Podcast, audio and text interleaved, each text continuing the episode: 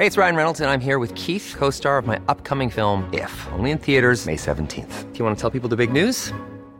All right, I'll do. Sign up now and you'll get unlimited for $15 a month in six months of Paramount Plus Essential Plan on us. Mintmobile.com slash switch. Upfront payment of $45 equivalent to $15 per month. Unlimited over 40 gigabytes per month. Face lower speeds. Videos at 480p. Active Mint customers by 531.24 get six months of Paramount Plus Essential Plan. Auto renews after six months. Offer ends May 31st, 2024. Separate Paramount Plus registration required. Terms and conditions apply if rated PG. Tarde a tarde, lo que necesitas saber de forma ligera, con un tono accesible. Solórzano, el referente informativo.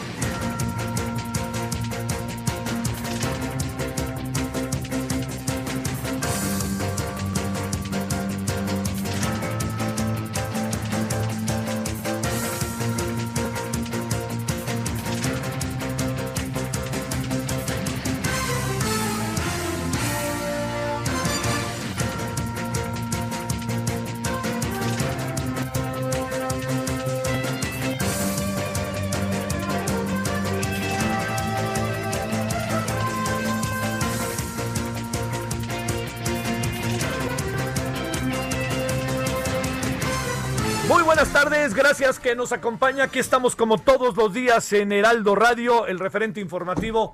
Gracias, yo espero que haya hasta ahorita tenido un buen día. Hace calorcito en la ciudad, pero eh, digamos son épocas en donde estamos pasando del verano al otoño y entonces baja un poco la, la temperatura. Eso no lo podamos, no lo perdemos de vista y así seguirá.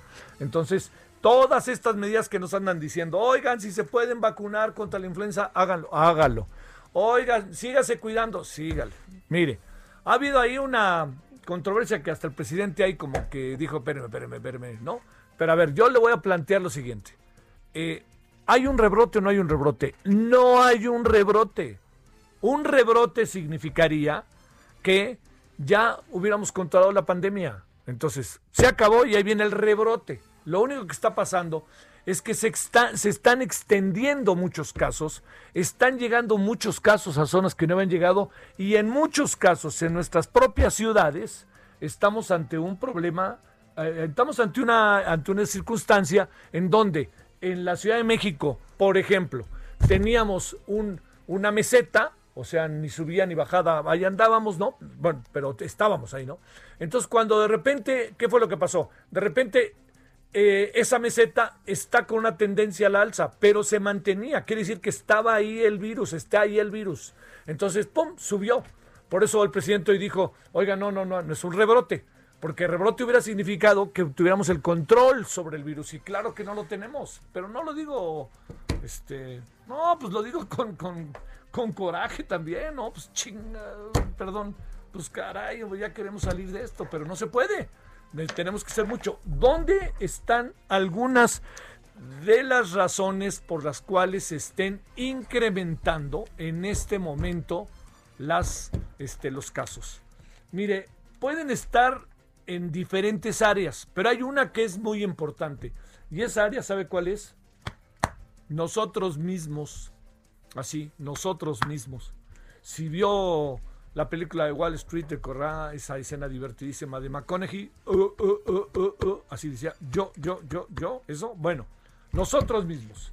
Y cuando digo nosotros mismos, estamos ante una situación en donde lo hemos provocado. A ver, ¿cómo explica usted que hay, hagan, no, ahí sí yo no entendí nada ahora sí. ¿Cómo explican que haya una boda en Mexicali, que vaya una gran cantidad de gente y cuando termina la boda, pasan dos, tres días o los días que tengan que pasar, 100 contagiados? No marchen, pues por Dios, se los están diciendo. O sea, mire, en, en esto del coronavirus hay una, hay, hay, hay personas de alto riesgo. A ver, ¿qué significa? si ustedes, otra vez voy a repetir lo mismo, pero por favor, para que tomemos otra vez conciencia. Si usted es mayor de edad, como yo, yo tengo 68 años, entonces yo tengo, debo tener cuidado. Si no lo tengo, es, mi problema. Entonces tampoco me metan a mí a generarle más problemas a la sociedad y al gobierno mismo. Entonces nosotros, los mayores de edad, los que están con hipertensión, los que tienen diabetes, todas estas cosas que nos han dicho una, otra y otra y otra vez, ¿no? Bueno, entonces alguien, personas que son jóvenes, no sé por qué acaban por pensar que no les va a dar o que si les da van a salir como si nada. No, es que es el, el asunto está en eso, el asunto está en que eh, primero les da y les puede provocar secuelas. Segundo, les da y a lo mejor los tienen que llevar a los hospitales y en los hospitales otra vez subió el número de personas que están en los hospitales, en las camas, que sigo pensando que no es un indicador las camas ocupadas. Este, y lo sigo pensando por mis deducciones, pero también por escuchar a quién sabe. Entonces, todo eso que está pasando ahorita, insisto, más que un rebrote es que se están de nuevo intensificando los casos. Entonces, eh, ya vimos lo que pasó en el caso, en, países, en ciudades, como le decíamos ayer, Madrid, eh, Barcelona en algún sentido, eh, París, Toulouse en Francia, Londres y en menor medida en Liverpool. Bueno, estas ciudades, ¿qué es lo que ha pasado?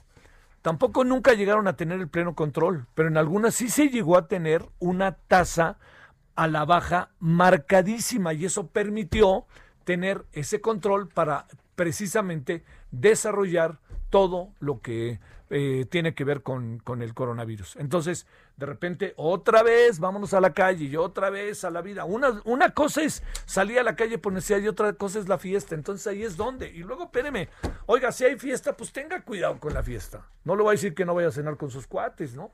Pues vaya a cenar, pero tome distancia, así de fácil.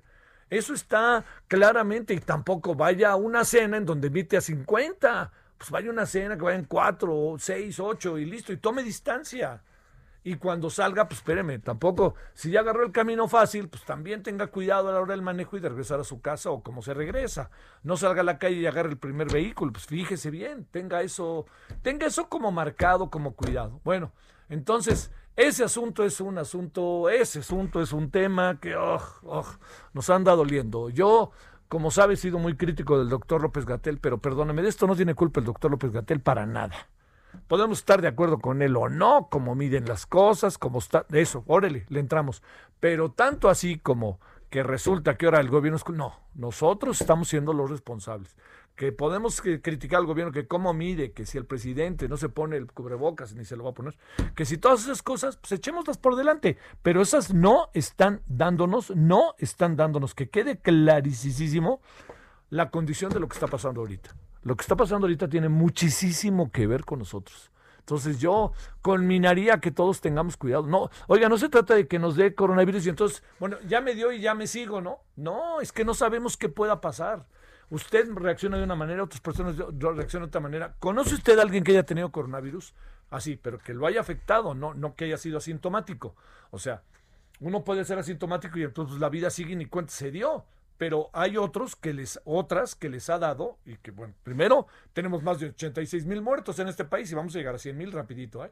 pero ese no es todo el asunto. El asunto está en que los que no han sido asintomáticos y que afortunadamente la han librado, que le platiquen sus secuelas pierde el sentido del gusto, incluso el olfato, la vista, se pierden muchas cosas. Entonces, digo, no podemos estar jugando a ver, bueno, pues me voy a exponer y entonces ya salgo, ¿no? El, el efecto rebaño. No, no, no, no. Bueno, yo le digo porque me parece que hay una cantidad de observaciones eh, que se nos están haciendo que creo que no estamos cumpliendo, que debería, bueno, no, no hablo, no generalizo, por supuesto, ¿no? Pero bueno, ahí estamos. Ahí está lo primero muy, muy para atenderse el tema directamente, así, el tema directamente que tiene que ver con todo lo que va de la mano del coronavirus. Por favor, tengamos la mayor, la mayor de las atenciones. Segundo asunto.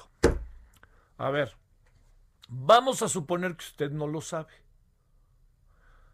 Yo sé que sabe todo lo que tiene que ver o está al tanto de todo lo que tiene que ver con el caso del general Cienfuegos, Salvador Cienfuegos. ¿Usted cree que le dieron la libertad bajo fianza o no. Bueno, yo creo que ya ahora sí que se me permite hasta acá escuché. Pues claro que no, pues claro que no se la dieron. Y mire que metió 750 mil dólares. Entonces, se lo van a llevar el martes a Nueva el, no, no sé, el viernes creo, jueves o viernes a Nueva York. Y allí empieza ahora sí el crujir de los huesos. Ahí va a empezar lo difícil. Déjeme eh, hacer un conjunto de reflexiones. Vamos sumando, si le parece, de todo lo que hemos venido diciendo.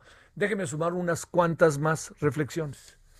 Eh, la primera, eh, no sé qué piense usted, pero si yo le contara que un general, secretario de la Defensa Nacional de México, que estuvo seis años al frente de la dependencia, seis años, ¿eh? Que yo le cuento, fíjese que este general fue detenido en Estados Unidos, a dos años de haber salido del cargo, un poquito menos. Usted piense un poco, tratemos de, meternos en, el análisis de las cosas. Y a ver, yo le diría, pensémoslo tantito. Resulta que el general lo detienen en Estados Unidos. No sabría el general con el cargo que, que tuvo pero no solamente con ese cargo que tenía que le daba un acceso a información de primera mano, sino con las redes que seguramente mantenía en lo que corresponde a los servicios de inteligencia del país y de la propia Secretaría de Defensa Nacional. ¿No sabría él que andaban tras él? O sea, me cuesta mucho trabajo que haya llegado a Los Ángeles para ir a Disneylandia, lo digo jugueteando, y resulta que bajándose el, bajándose el avión lo detienen como si no supiera lo que podía venir, como si no estuviera informado. ¿Por qué? Por los servicios de inteligencia que él debiera tener. O porque sus contactos en los Estados Unidos, donde tenía muy buenos contactos, algo le hubieran dicho. Lo dejo como una pregunta, no como una afirmación. Y cuando digo que lo dejo como una pregunta, agrego otra cosa. La pregunta tiene que ver con si hipótesis, hipótesis, ya sabía lo que iba y asumió que iba a eso. Y colorín colorado, así de fácil, ¿no? Él sabía, él no quiso entrar en un terreno de toma y daca, que si me voy acá, allá o acá, cuyá, y al rato acabo en Israel, o me voy a, este, a Tejupilco y a ver qué me encuentro. No, no, él dijo, esa es una hipótesis. Hipótesis, que quede claro. Segundo asunto, no lo sabía. Entonces, si no lo sabía, aquí hay algo que él debió haber imaginado. Tercero, si todo era a través de su BlackBerry, es inconcebible que un hombre con los conocimientos y los espacios que tenía no hubiera simplemente imaginado que podían intervenir su teléfono a través de diferentes formas y que podían tener contacto con persiguiendo, porque estaba tratando presumiblemente con un delincuente, no de alto pelo, pero sí de medio pelo, que lo estaban, estaban tras él. Entonces, aquí la gran pregunta es ante qué estamos. No, no, no alcanzo a, tener la justa dimensión de ante qué estamos. Porque también hay otra cosa. Se incrementaron las cuentas, los dineros del señor eh, exsecretario. Bueno, se habla de que llegó a 10 millones de pesos, 10 o 12, no sé qué piense usted, pero es nada. Perdón, estamos hablando de altos vuelos, ¿no? O sea, usted y yo nos volvemos locos con uno, ¿no? Con la mitad de uno. Pero estamos hablando de 10, 12 millones para una operación de esta envergadura. Híjole. Segundo, se sabe que le regalaron un Homer, una Homer. No se sabe quién se la regaló, pero sí se sabía. Eso era conocido. Tercero, que tiene ahora dos o tres casas. O sea, estamos hablando de cosas que ni siquiera son grandes elementos de utilización de dinero, o para decirlo claro, hombre, de grandes cantidades que le hayan a él dado por los servicios que estaba cumpliendo. Entonces, la pregunta es, también no lo detectó, y aquí viene la, quinta, la quinta cuestión, no lo detectó la Secretaría de la Defensa Nacional actual, o sea, la que hoy es vigente. ¿Por qué razón? Porque el presidente se la ha pasado, eh, me parece que excesivamente, atacando al pasado. Que no he dicho que no ah, lo deba de hacer, ¿eh? en mi opinión, claro que lo debe de hacer. Este, hay muchas cosas pendientes. Pero digamos, ha habido ahí un exceso. No, no obliga, yo le diría, a cada dependencia desde el primero de diciembre de 2018 o antes a investigar qué pasaba allá adentro? Si el presidente lo que quiere son datos para evidenciar la corrupción. Entonces, todas las secretarias de Estado era para que dijeran, puta, aquí pasó esto, aquí pasó esto otro, miren lo que sucedió allá, miren lo que sucedió acullá. Pues eso hubieran querido. Entonces, yo no puedo creer que la Secretaría de la Defensa Nacional, se lo digo en serio, no supiera lo que estaba pasando. Y yo sí creo que ahí ese es un asunto como para atender de cabo a rabo y si no se atiende de cabo a rabo un asunto de esa naturaleza, pues la Secretaría de Defensa Nacional estaba en, falta, ¿no? Bueno, todo esto se cierra con la mano, no sé si la mano que mece la cuna, pero sí alguien que seguramente tenía que ver con la mano que mece la cuna. ¿Quién? Enrique Peña Nieto. Yo le, yo le, déjeme preguntárselo así. A ver, si tenemos seis años a un secretario de la Defensa Nacional, si la DEA asegura que durante dos años llevó a cabo actividades ilícitas aprovechándose de su cargo, secretario de la Defensa Nacional, ¿eh? no auxiliar de oficina letra E. Bueno, si eso que le estoy diciendo está en el trabajo de la DEA, la cual se merece una, este, una mención aparte, pero si eso está pasando, pues yo le pregunto, ¿dónde estaba el presidente? O sea, el presidente debe de tener diferentes instancias informativas. Tiene las inmediatas, ¿no? Tiene las que les dan sus, eh, sus, funcionarios, etcétera. Pero también debe de tener, como todos los presidentes en el mundo, una especie de oficina alterna en donde dice, a ver, cuéntenme qué fregados está pasando aquí, allá, y acullá, porque no, no voy a confiar todo en todos, ¿no? Y tiene dos o tres. Esos dos o tres nunca le dijeron al presidente lo que se estaba diciendo ¿No recuerda usted que se decía que se apoyaba al cártel de Sinaloa? Si eso era Vox Populi, ¿no cree que me merecía que se tocara la puerta y uno viera de qué se trataba? Bueno, eso el presidente Enrique Peña Nieto algo tiene que saber. Y yo creo que su silencio no puede durar mucho porque el silencio poco a poco lo está acercando, ¿eh? Ese propio silencio lo está llevando a que tarde que temprano diga, ¡ay! No le queda de otra, ¿eh? Por más que esté en España y que su estado de salud se asegure, no es muy bueno que digamos. Entonces, eso es algo que muy pronto sabremos. Hay dos asuntos para hacer, tres asuntos para cerrar. Primero, eh, ¿qué es lo que puede pasar con García Luna y con Salvador Cienfuegos? ¿Qué pueden contar? ¿Qué pueden decirnos? Esa es la pregunta que todos nos hacemos. Hoy el señor Cienfuegos, yo creo que desde que lo detuvieron, supieron ¿no? que lo iban a detener, lo que quiera, él sabía que no le iban a, dar la libertad bajo fianza. Él lo sabía. Bueno, el señor García Luna sabía que no le iban a dar la libertad bajo fianza. Entonces, estos dos hombres saben que ya están contra el paredón. ¿Y sabe qué se están jugando? Su futuro de la vida, cadena perpetua. Un hombre de 72 años y un hombre de cerca de 60 pues imagínense, ¿no? Imagínense lo que significa para el secretario Salvador Cienfuegos cadena perpetua. O sea, pásate los últimos. Es un hombre de buen estado de salud.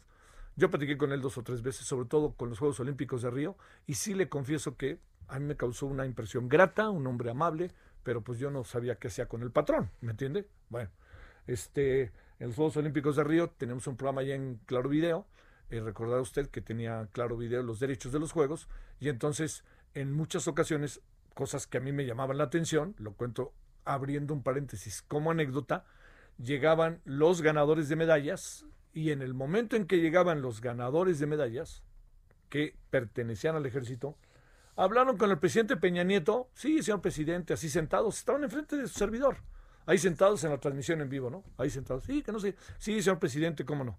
Y de repente entró el, el general secretario Salvador Cienfuegos el general ni los veía, pero estos se enderezaban el cuerpo y firmes. Es el general secretario. Pues así funciona el ejército. Bueno, con todo eso que le cuento, hay consideraciones finales. ¿Qué pueden contar estos dos hombres? ¿De qué tamaño es el boquete que se le está haciendo a la Secretaría de la Defensa Nacional? Realmente el boquete que hace el señor García Luna no es comparable con el boquete que se hace en la Secretaría de Defensa Nacional porque lo de García Luna pasó en, condiciones en donde uno sabía que había muchas consideraciones allá adentro y la Secretaría de Seguridad Pública era muy poderosa, pero al fin y al cabo, es una secretaría como amorfa. Unos en un sexenio le llaman de una manera, otro sexenio le llaman de otra manera, y deje que venga el 2024 para que la Guardia Nacional desaparezca y le llamen de otra manera. Así estamos. Bueno, pero lo que sí le quiero decir, la Secretaría de Defensa Nacional es la Secretaría de Defensa Nacional. Entonces, ahí estamos ante la imperiosa necesidad de ver de qué tamaño es el boquete. Ese es el asunto. Y si el boquete es muy grande, pues inmediatamente hay que tomar remedio y trapito. Y las autoridades actuales de la Secretaría de Defensa Nacional tienen que decir algo. ¿Por qué? Porque las estructuras de la Secretaría de Defensa Nacional, de la noche a la mañana no se ve el señor Salvador Cienfuegos y se van todos. No, hombre, no se van todos los que estaban con él. Es una estructura, es un servicio de carrera, para que usted me entienda, de carrera profesional. Esa es la, esa es la milicia. Bueno, cerremos con lo siguiente. ¿Llegará a Peña Nieto y a Felipe Calderón todo esto? Bueno, primero, señor López Obrador, espero que se haya dado cuenta que su consulta no había necesidad de hacerla. O sea, ya esto los está alcanzando a dos de ellos. Ernesto Cedillo, no sé si lo alcance y aparezca algo, aunque ya el tiempo, pues, luego ya sabe, se vuelve perentorio. Y en el caso de Vicente Fox, no sé también si lo alcance. Pero hay dos que están en la mira y hay elementos de sobra para tenerlos en la mira. Entonces, si estos dos hombres tienen que ver, hay dos maneras de saberlo. Uno, lo que digan las personas detenidas porque trabajaron directamente con ellos. Hablo de Genaro García Luna y hablo de Salvador Cienfuegos. Y segundo, la investigación que el gobierno haga, que eso es una cosa que llama la atención. Hay una investigación, hay medio precaria sobre García Luna, pero ni siquiera estaba en el radar el señor Salvador, eh, Salvador Cienfuegos. ¿Es responsable o no Salvador Cienfuegos? La verdad, no lo sé. Hay muchos elementos que me hacen dudar de lo que está pasando. Porque con lo que cerramos es con lo que usted y yo sabemos. ¿Por qué cree que las, la DEA, ojo, no coloquemos a la DEA como la sacrosanta y la maravillosa, excepcional DEA, ni más, no, ¿eh? O sea, perdóneme, ya hubieran resuelto muchos de los problemas que tienen allá dentro, al interior de la Unión Americana. Pero déjame decirle, la DEA, ¿en dónde está metida la DEA en todo esto? Pues bueno, se mete aquí, investiga aquí, porque se convierte en una especie de organismo todopoderoso a la cual los propios gobiernos mexicanos le dan el visto bueno. Se metió la DEA hasta la cocina, una vez más, y ni siquiera metimos las manos. ¿Y sabe qué es lo peor? Que lo que queda de la participación de la DEA en el caso de nosotros, en el caso de nuestro país, es que no le informan a nadie, porque si le informan a alguien aquí adentro, la información se filtra. Entonces, no cuentes nada. Oye, espérame, es que es el presidente López Obrador. lo siento, ni él debe saber, no debe saber nadie. Yo no creo que el presidente López Obrador hubiera parado esto. Yo la verdad que no lo creo ni tantito. El presidente seguramente le hubiera dado visto bueno. Pero tanto como pensar que la 4T logró todo esto, sí me parece un exceso. Y le voy a decir por qué me parece un exceso. Porque son investigaciones que vienen de tiempo atrás. Y con 4T o sin 4T, hubieran brincado, porque no le contaron a nadie. Y yo no sé qué hubiera pasado con cualquier otro presidente que tuviéramos, que nomás de imaginarlo me inquieto, pero con cualquier otro presidente, llámese Ricardo Anaya o llámese José Antonio Mid, o sea, les hubieran aventado esto en la cara. Así de fácil. ¿Cuál es la ventaja para López Obrador? Que se lo aventaron en la cara y a la que le pegan es a la defensa nacional. Pero López Obrador se queda tan campante como si nada, con toda razón, con toda razón. Bueno, en eso estamos hoy que ya es oficial, que no tiene eh, fianza, no, bueno, llegó la fianza, llegó el dinero, pero no fue aceptada, queda detenido por toda una serie de cosas que están en medio, como que si se puede fugar, etcétera, etcétera, y por el tipo de delito, y todo indica que el señor Salvador Cienfuegos se va próximamente a la ciudad de Nueva York, lo llevarán allá, y lo que son las cosas, ¿eh? Lo que son las cosas. ¿Sabe quiénes van a estar en la misma zona? Joaquín Archibaldo Guzmán lo era, con el número uno en los dorsales. Genaro García Luna con el número dos en los dorsales y el señor Salvador Cienfuegos con el número tres en los dorsales. Y los dos de ellos detenidos en Estados Unidos. Y el tercero se los enviamos antes de que aquí se nos volviera a fugar y hiciera otro túnel. Bueno, así estamos. Yo espero que, esto camine. Insisto, muchas preguntas me hago sobre el tema de Salvador Cienfuegos. Muchísimas. No alcanzo a entender cómo tantas cosas al mismo tiempo para un hombre que además este, tenía fama y tiene fama de inteligente y sensible. ¿Qué pasó ahí? Vaya usted a saber. Insisto, la hipótesis de la entrega, de que se pudo haber entregado de una manera así como lo hizo, pues también cabe. No quiero decir que sea, ¿eh? No quiero decir que sea porque realmente no tengo elementos para saberlo. Bueno, oiga, aquí andamos agradeciéndole profundamente que nos acompañe en este día que es, eh, ni le he dicho el día, mire, es martes 20 eh, de octubre del 2020. Oiga, ¿sabe qué se nos ha pasado insistirle, recordarle y decirle? Que el próximo domingo cambia el horario. Eso quiere decir que el próximo martes a esta misma hora le vamos a, vamos a decir que son, no, no, no lo voy a decir porque no voy a estar al aire, pero sí van a ser las 15 con 24. El referente informativo regresa luego de una pausa. Estamos de regreso con el referente informativo.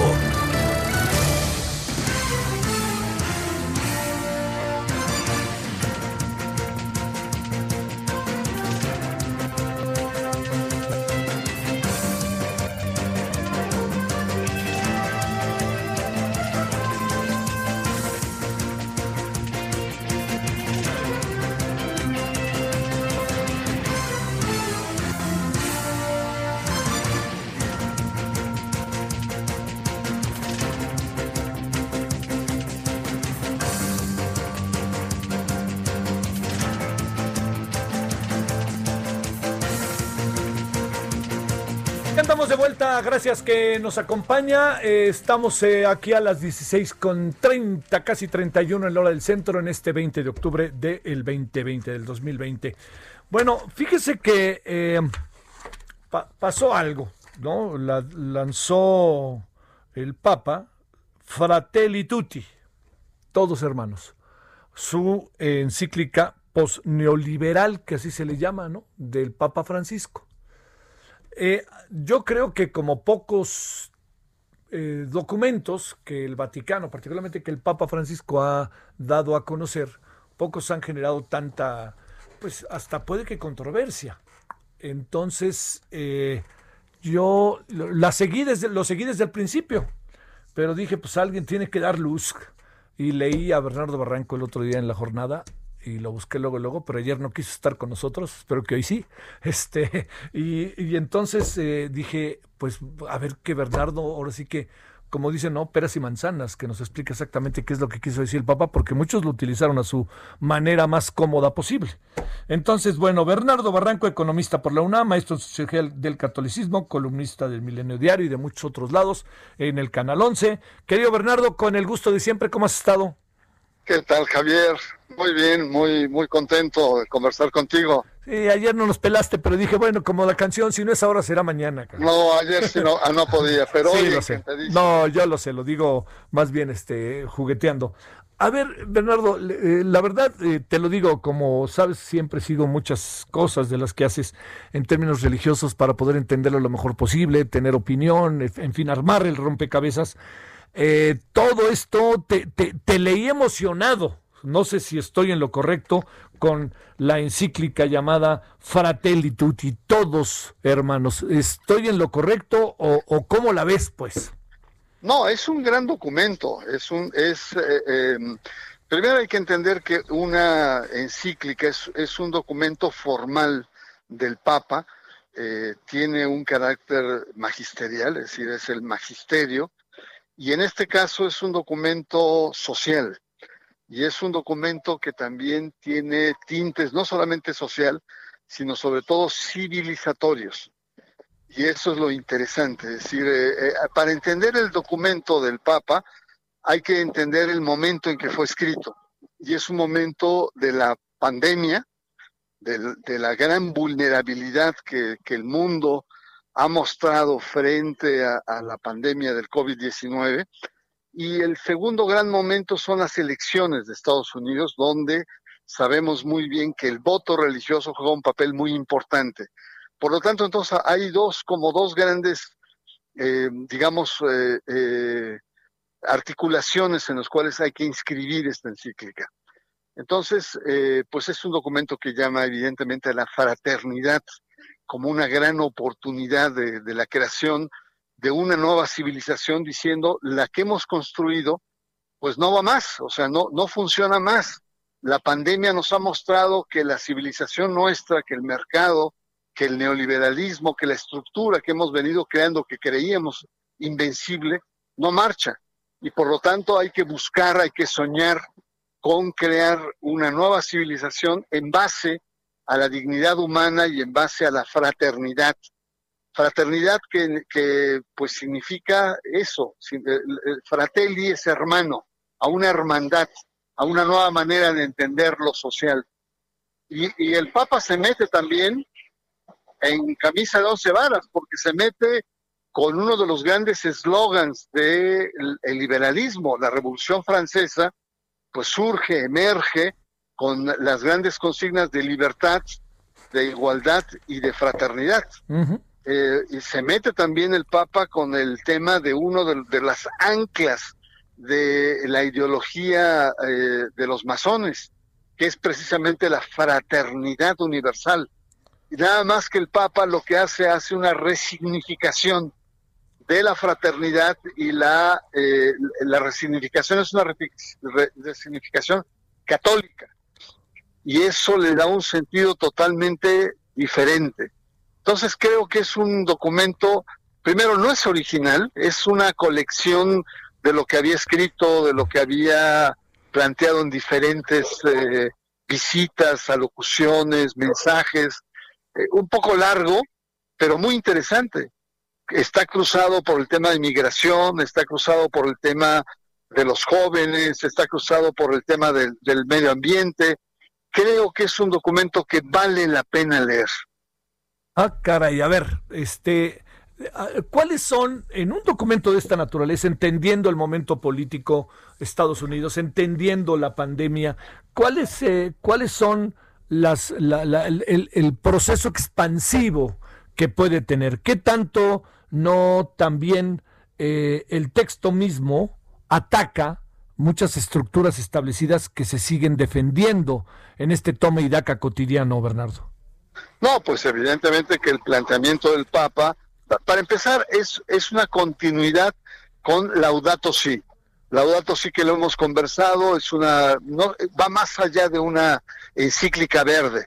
Es una encíclica que dice el estilo de vida del hombre moderno no da más. Si tenemos eh, eh, presente la clase media eh, en Estados Unidos, necesitaríamos tres o cuatro planetas para poder tener el nivel de consumo y de desecho. Entonces, eh, va en esa línea, va en una continuidad y por supuesto, pues hay sectores conservadores eh, de iglesia, gobiernos, empresas, eh, lobbies internacionales que vieron con muy malos ojos la crítica que hizo el Papa al neoliberalismo, diciendo que el liberalismo es insuficiente, no solamente insuficiente, sino casi casi dijo el liberalismo es aburrido como respuestas a las exigencias que plantea el ser humano. Algunos miembros católicos internos dijeron que es una encíclica hecha por un por un masón, no por un papa, a esos niveles de, de, crítica. En cambio, hay sectores progresistas que sí lo han tomado como un texto, eh, como un regalo, como un texto iluminador, en la gran tradición de la iglesia que no se identifica ni con el liberalismo ni con el socialismo comunismo, sino más bien es una postura católica, histórica, ¿no? que se eh, aleja, digamos, de estos grandes ejes, digamos, ideológicos que aparentemente habían terminado, habían concluido con la Guerra Fría. Pero el, el Papa recupera diciendo, no, el liberalismo continúa y el liberalismo no es la respuesta a la sociedad contemporánea. Que está bueno eso. Y a ver, ¿cómo puede ser visto eh, por el clero mexicano todo esto, Bernardo? Bueno, pues eh, yo creo que la encíclica y el Papa le queda grande a la Iglesia Católica Mexicana. Recordarás cuando vino a México en 2016 que les puso una pela tremenda, una regañiza en Catedral en febrero de 2016 y la iglesia pues no, reaccionó frente a los cuestionamientos. El Papa decía, señores, tienen que bajarse del carro del poder, tienen que dejar de hacer acuerdos en lo oscurito.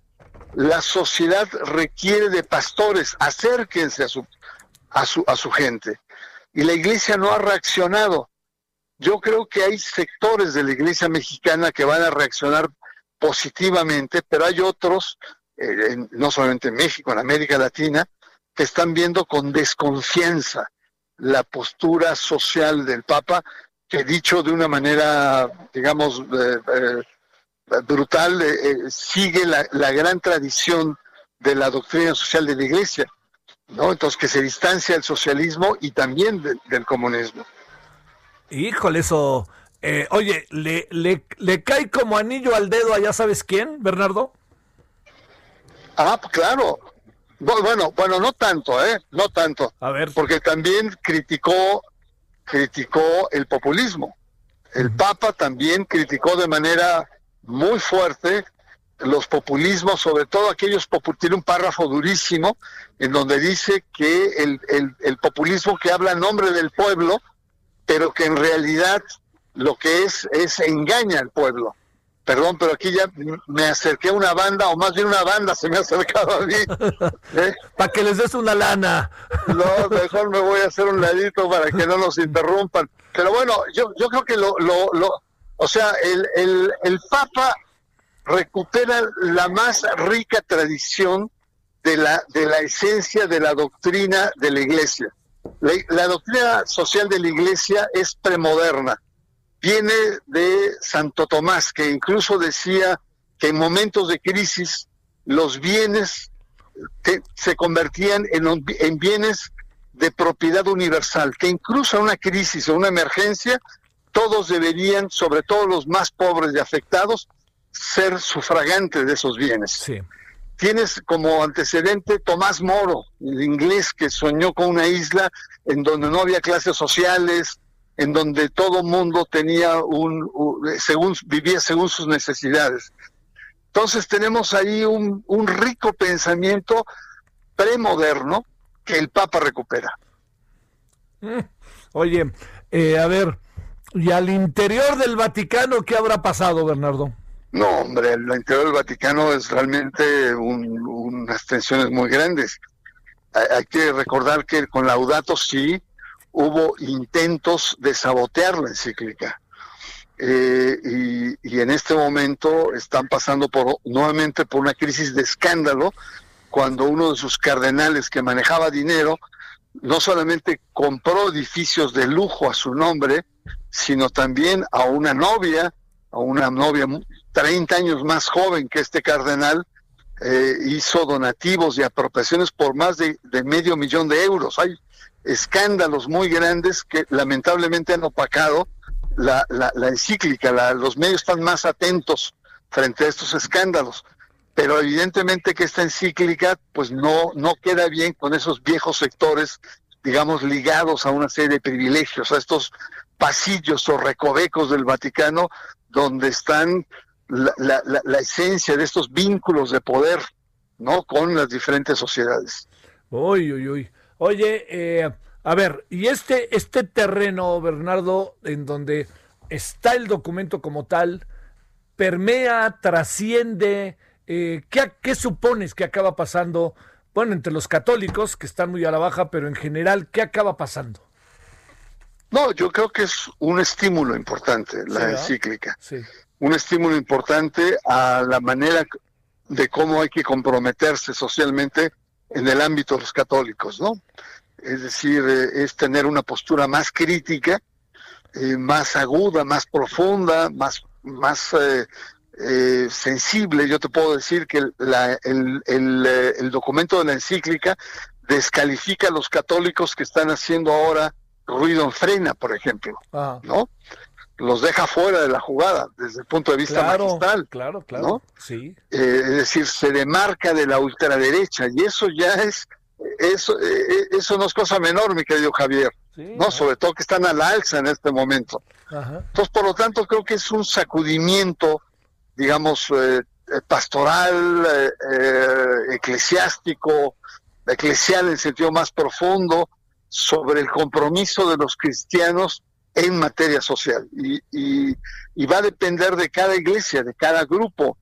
¿no? Eh, lamentablemente en México no hay ese eco, no hay obispos que, que tomen, digamos, con, con cierta valentía y osadía los planteamientos que está haciendo el Papa. Seguimos teniendo una iglesia no solamente timorata, sino muy al amparo del poder. Sí, sí, sí. Oye, eh, las otras iglesias, particularmente pienso en México, evangelistas, cristianos, etcétera, también les, les roza el asunto. ¿Cómo podrían verlo? No, yo creo que es interesante eh, la reacción que pueda provocar. Sí. Porque una de las críticas de los conservadores que le hacen es que no está dirigida solo a los católicos. Claro. La encíclica está escrita y redactada para todas aquellas personas de buena voluntad, tal y como lo hizo Juan 23 con Pachi Minterris en los años 60. Y en ese sentido eh, tiene un capítulo final sobre el papel de la religión en la construcción de una nueva civilización basada en una nueva forma de concebir la, la, relación societal en torno a la fraternidad. Y creo que es interesante porque plantea todos los aportes que puede tener el Islam, otras iglesias a nivel ecuménico. Creo que el Papa en ese sentido se cuida y en el último capítulo tiene eh, cuestiones muy interesantes sobre este diálogo entre diferentes religiones, de que sean realmente coadyuvantes a un proceso de apertura, a un nuevo, a una nueva manera de vivir y al contrario, el tratar de frenar a los a las posturas extremistas. Oye, eh, para cerrar por lo que he seguido de, de, las de las conferencias mañaneras del presidente, por lo que he seguido, no ha hecho referencia, ¿verdad?, a esta encíclica. Eh, sí hizo alguna referencia, pero más bien como criticando al episcopado, ¿no? Es decir, hubo un momento en que señaló que pues el, el, Papa sí critica o sí cuestiona al sistema neoliberal, a diferencia de los obispos mexicanos que no lo hacen. Pero ha sido una referencia muy marginal, muy, al paso. Sería interesante el, que, primero que el presidente la leyera, yo creo que sería muy interesante. Claro. Y después eh, sería interesante el poder tener un, un diálogo con, con el episcopado, porque la verdad hay instrumentos hay cuestiones de, carácter doctrinal que alguien debería hacérselos bajar a los obispos mexicanos que están como que la Virgen les habla, ¿verdad? Miran para, para arriba y al lado y no se sienten aludidos. Y creo que lo que se trata es que los obispos se sientan aludidos por la interpelación del Papa.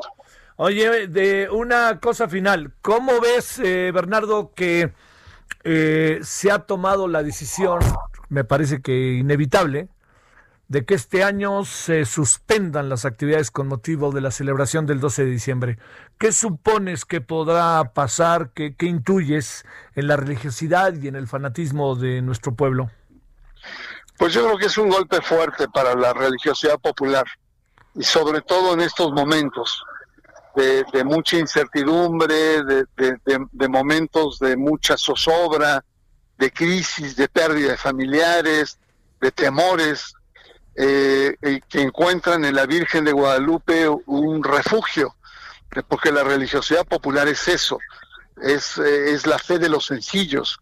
Y cuando un Estado no te responde, un sistema de salud que es incapaz de poder solucionar problemas o tiene grandes dificultades, la gente recurre a su fe. Entonces sí va a ser un golpe duro para la gente, eh, digamos, creyente de los extractos más populares pero eh, yo creo que en términos sanitarios es una medida correcta, en la medida en que cerca de 4 o 5 millones, todos agalopados, apretados en esas concentraciones humanas, pues evidentemente que el riesgo está a flor de piel y creo que es una medida desde el punto de vista sanitario correcta, pero sí hay que tener en cuenta que es un golpe duro a, esta búsqueda de certeza, de refugios que tiene la gente, eh, la gente a nivel popular, que es su fe. Bueno, Bernardo, como siempre, un gusto tener la oportunidad de conversar contigo. No, hombre, al contrario, qué bueno que, que agotamos el tema, porque de fútbol no quiero saber nada eh, esta, esta, tarde. Este, por ahí, como dice mi amigo Raúl Orbañanos, cuidado con la fiera. Te mando un saludo, Bernardo. Un abrazo. Hasta luego, gracias. Bueno, otro, otro americanista que es Bernardo Barranco, lo siento. Pero es que, como dice Raúl Orbañanos, ¡la fiera! Este, bueno, Vámonos a las 16 con 49. Buen tema, eh, perdóneme, buen tema, buen, buen tema. No sé qué piense usted, pero en verdad, además a la manera de Bernardo Barranco, que cómo lo desmenuza de manera tan sensible e inteligente. Bueno, vámonos a dónde? A las 16 con 49 en la hora del centro. Solórzano, el referente informativo.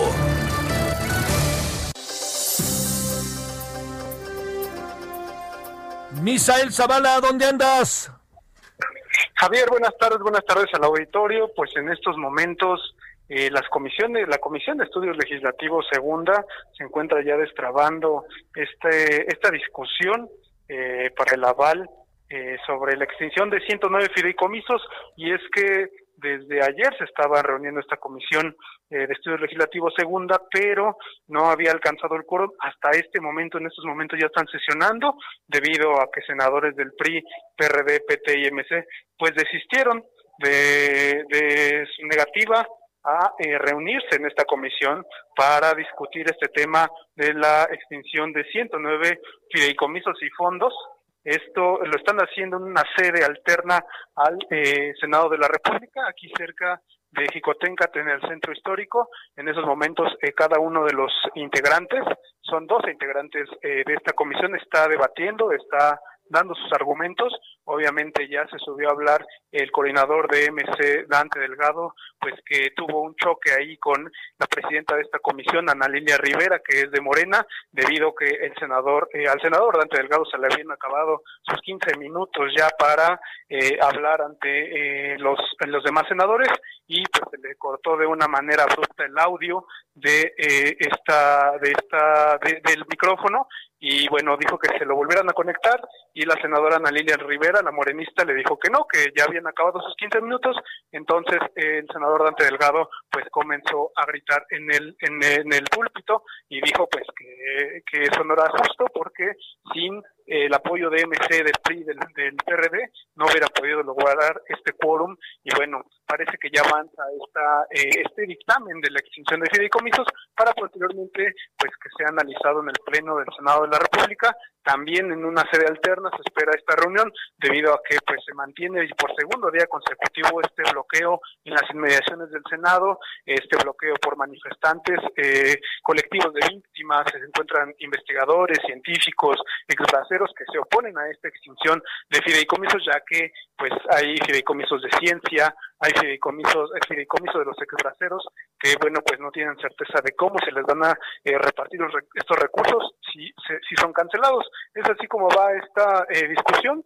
en unos momentos más ya votarán en esta comisión y bueno, posiblemente sea Jicotengat, la sede donde la sede alterna donde estarían votando el pleno del Senado, posiblemente hoy mismo y pues también ya se encuentra resguardada por un buen número de elementos de la policía capitalina, pusieron vallas alrededor de Jicotengat y bueno, no permiten la entrada de personas más que de los senadores que están acudiendo ya a, eh, a esta sede, algunos senadores que están pues pues por, este, por esta parte del centro histórico que están llegando, Javier. Así es como van las cosas en el Senado de la República. ¿Qué, qué, qué puede acabar pasando? Pues se va a aprobar, ¿no, Misael? Digo, no nos hagamos.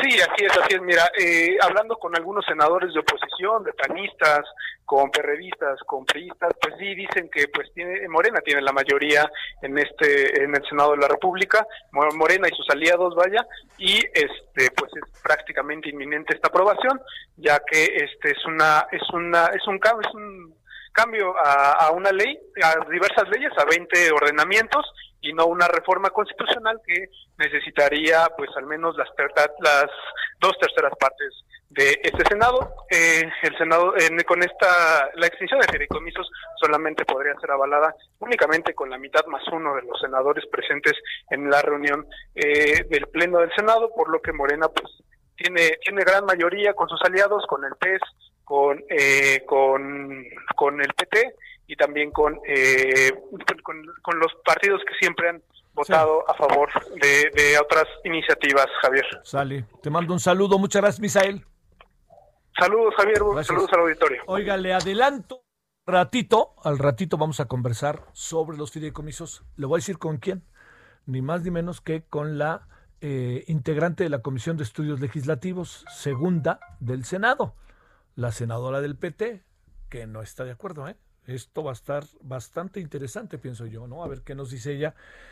¿Cómo van a enfrentar esta situación? Bueno, y también después de la pausa vamos a hablar con eh, el papá de Dana, niña enferma de cáncer. Este, él es eh, Israel, que hemos hablado varias veces con él. Es interesantísimo lo que hicieron hoy, ¿eh? Este, sí, Israel, este, interesantísimo lo que puede pasar hoy, ¿eh? con lo que pasó hoy allá en el INE. Fueron al INE, nos van a contar a qué fueron los papás y mamás de niños con cáncer. Bueno, vamos a la pausa y estamos de vuelta. El referente informativo regresa luego de una pausa. Estamos de regreso con el referente informativo.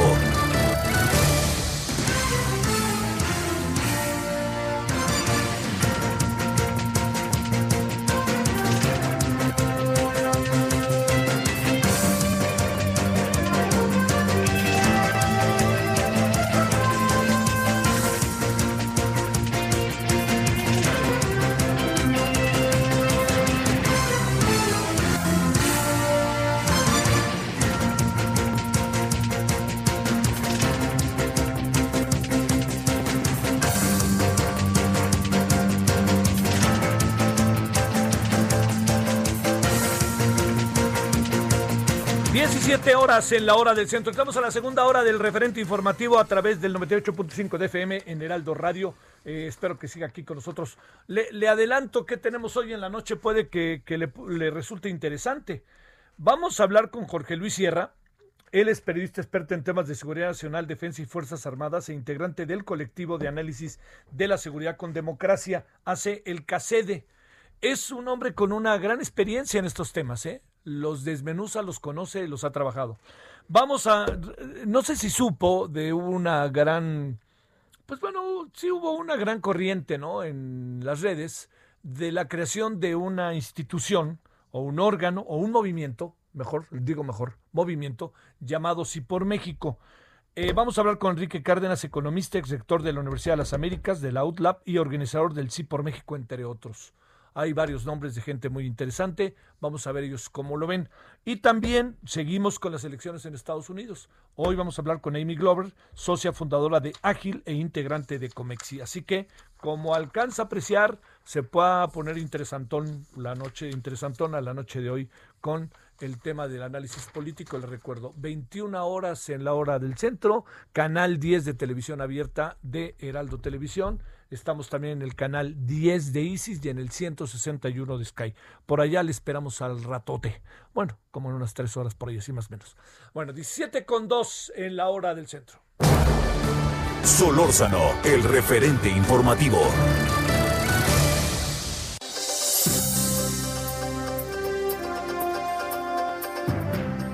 Bueno, le agradecemos a Israel Rivas, siempre en verdad, papá de Dana, niña enferma de cáncer. Querido Israel, ¿cómo has estado?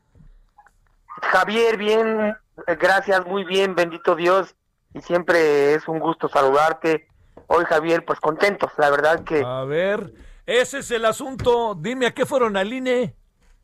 Pues fíjate que como ya bien sabrás, traemos por ahí eh, algo muy importante que es una iniciativa ciudadana que pretende, entre otras cosas, reformar la Constitución y adicionarla para que se mencione textualmente a los niños con cáncer como personas vulnerables, como también se mencionan a los afroamericanos, a los indígenas, a los discapacitados, etcétera, como grupos, como minorías vulnerables, pues también a nuestros niños que se les mencione como minorías vulnerables y reciban pues todo un apoyo estratégico, Javier, que requieren los tratamientos pediatroncológicos, que a grandes rasgos te voy a decir cuáles son, son por ejemplo, una alimentación correcta, educación dentro de los hospitales. Fíjate que solo tenemos dos hospitales que tienen escuela en, en hospital que es el Instituto Nacional de Pediatría y, y el Hospital Infantil Federico Gómez, como por ejemplo transporte y también este apoyo psicoemocional, trabajo a los papás que somos desplazados y que venimos de otros estados eh, para atender a nuestros niños. Entonces, pues todo eso, este, este, esto garantiza de manera integral, protege a las familias y necesitamos, como dice el artículo 71 de la Constitución Política de los Estados Unidos Mexicanos, el 0.13% del padrón electoral, que representan más o menos como 115 mil firmas de ciudadanas para poder tener esta capacidad de eh, eh, del ejercicio legislativo por parte de nosotros, del ciudadano común y corriente de a pie. Eh, también estamos pretendiendo, pues esto no se hace posible sin dinero, la ley general de Hacienda, la ley general de salud, perdón, la ley de responsabilidades hacendarias y la ley general de salud, también la ley que protege a niñas y a niñas y adolescentes. Entonces, una reforma de gran calado, muy completa, que, que fuimos hoy justamente a sacar eh, cita con el consejero presidente del Instituto Nacional Electoral para que, o audiencia, para poder platicar de este tema y, que pues pueda ser este instituto que tú sabes, Javier, es un garante de la democracia, no solamente en México, sino en muchos lugares del mundo, lo sabemos, pues sea un faro para nosotros en esta oscuridad que ha representado el desabasto de medicamentos. Nos encontramos con el beneplácito, Javier, y lo quiero decir públicamente, obviamente, que nos atendieron muy bien, nos dejaron pasar, entregamos nuestro oficio y, el día jueves a las 12 del día nos estará recibiendo el presidente consejero Lorenzo Córdoba para tener justamente una plática sobre este tema y, digamos, pedirle eh, su opinión al, al, respecto como institución, formalmente hablando, en lo que queremos hacer nosotros, que justamente hacemos un llamado, también la pretensión era desde ahí hacer un llamado pues a todas las fuerzas políticas de este país, Javier, Ajá. para que bajen, saquen las banderitas blancas, por lo menos en este tema. Yo sé que, y nosotros como papás, pues sabemos que se están agarrando del chongo en muchos temas, pero que en este, que son nuestros hijos enfermos, por lo menos pudieran hacer una tregua, sentarse en la mesa, ¿verdad? Algo así como dijo Martin Luther King, yo tuve un sueño, ¿no? Sí. Y decimos los papás, pues tenemos un sueño, y nuestro sueño es que todas las fuerzas políticas de este país se puedan unir en torno a esta causa y decir, a ver, papás, les ahorramos las 115 mil firmas y nosotros, todos los legisladores, sin importar un color, nos solidarizamos con ustedes y aprobamos esta reforma. A ver, sí, este, ¿no? ¿qué, le van, ¿qué le van exactamente a proponer el jueves a, al, al, presidente del INE? Y, y, te diría, ¿por qué van ahí y por qué no van mejor al, al Congreso? Vamos a ir al Congreso también. A ver, venga.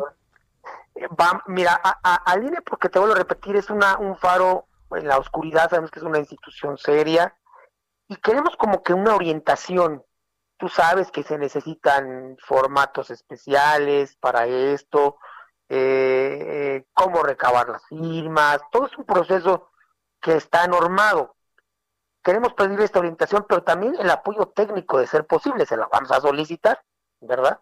Porque bueno, nos preguntamos, ¿hubo lana para, para consultar si se quería o no un aeropuerto? Y se hizo la consulta hay lana para poder hacer también una consulta si se quiere o no ejercer la justicia y enjuiciar a alguien o a algunos expresidentes por ahí. Entonces nos preguntamos como papás, ¿habrá lana y apoyo técnico para que nos puedan ayudar a recabar 115 mil firmas para una reforma que además estaría salvando vidas humanas y vidas de niños? Entonces, pues vamos a preguntarle, ¿verdad? A ver qué nos contesta, no sabemos así de esta manera, a, a, ver qué pasa, ¿no? A ver que nos eche la mano una institución que además, Javier, es de todos los ciudadanos, es de todos los mexicanos, Ajá. ¿no? y que debería de estar, creo yo, perdón si me equivoco, pues ayudando en este tipo de temas que son eh, circunstancias, digo, por eso son trascendentales de la, en la vida pública de este país, ¿no? Oye, a ver, eh, la, la, no, no, hablaron con nadie, nomás entregaron el oficio y les aseguraron que el jueves. ¿Hablaron con alguien en particular? ¿Pudieron intercambiar opiniones o todavía no hemos sentado en ese terreno Israel? No, todavía no, todavía no. Nada más entregamos el oficio en oficialidad de partes. A su vez se comunicaron con nosotros el personal de seguridad y, y el de relaciones públicas de ahí del instituto diciéndonos el, el, el jueves tienen su reunión, no se preocupen, papas. ¿no? No, y este, conociendo a Lorenzo Córdoba y su entorno, yo estoy seguro que así será. Ahora vamos a ver cuál es el resultado de la reunión, que eso es lo importante. A ver, y, eh, vamos a partir de que les dicen, es, le- les van a dar, yo supongo, toda una serie de elementos para que ustedes puedan Claro. decidir cómo hacer, etcétera, etcétera. Y bueno, ya, fase, etapa uno terminada. ¿Y de ahí que nos vamos al- a los diputados o senadores? No, nos vamos a diputados. Inmediatamente después, yo no sé si esta misma semana, vamos a ver, no, no queremos caerles de improviso porque luego son tan especiales los diputados y no vaya a ser que no nos dejen entrar. Sí. Y más como están en su periodo ordinario, Sí. anda con unos ánimos un poco crispados todas las fuerzas políticas. Entonces no vaya a ser que nos den un portazo, como nos lo han hecho muchas veces, y nos atiendan ahí en la banqueta, nos digan, vengan dentro de seis meses, ¿no? Entonces vamos a tratar de, hacerles llegar la información a través de ustedes, de los medios. Ya creo que la presidenta de, del Congreso, de la Cámara de Diputados, seguramente debe estar enterada. Y si no, les vamos a llevar un escrito pidiéndoles que nos dejen entrar para la otra semana más tardar y entregarles de manera personal tanto a la presidenta del, del, del, eh, Congreso y como a los coordinadores de cada fracción parlamentaria para que nos orienten, Javier, digo, para, no que nos orienten para, para exigirles, Sí, ahí sí, sino al claro. revés, Ajá. para exigirles, pues que ahí está la, la reforma que nosotros pretendemos llevar a cabo como ciudadana y que pues la hagan suya y nos allanen el camino. Vamos a ver qué dicen, ¿no? Bueno. Eh, si no, si dicen que no, pues nosotros entendemos el egoísmo que puede haber eh, de ellos porque sabemos que pues finalmente el poder luego, pues sabes, enloquece a las personas tristemente y les cambia la brújula de lo que verdaderamente pudiera ser importante eh, eh, eh, en, en el país, que vuelvo, insisto, es salvar vidas, vidas humanas y vidas de niños que son vulnerables, eh, porque pues ellos no escogieron tener esa enfermedad. Mi querido Israel, te mando un saludo y a ver si el jueves hablamos, ¿no? Cuando salgan Claro que sí, de Javier. diputados y va- vamos viendo qué va pasando, ¿no? Claro que sí, Javier, con mucho gusto, nosotros les informamos. Te mando un abrazo. Igualmente, fuerte abrazo, Javier, buena tarde. Gracias. Israel. Rivas, papá de Dana, niña enferma de cáncer. ¿Cómo ve? Ahora sí que este lo- lo- pues le están echando ingenio, ¿no? Si se está haciendo una consulta para ver si se enjuicia a expresidentes, pues también una consulta para ver qué hacemos con los niños con cáncer y que no hay medicinas. Ah, se me pasó preguntarle qué pensaba del tema de las medicinas, pero bueno, este ya será el jueves, se lo plantearemos. Porque nos los dijo el doctor Alejandro Macías, ¿eh? Y se lo dije ayer, déjeme decírselo otra vez hoy. Esas medicinas que se robaron han perdido ya su vigencia, ya no tienen el efecto que podrían tener. Incluso es muy importante casi que retirarlas del mercado, porque no hay garantía de que hayan estado bajo condiciones en que se mantuviera precisamente su calidad. Algo tal cual, ¿eh? O sea, las 37.900 es muy probable que sirvan para nada, aunque las encuentren. Así nos lo dijo el doctor Alejandro Macías, ¿eh? 17.12 en la hora del centro. Solórzano, el referente informativo.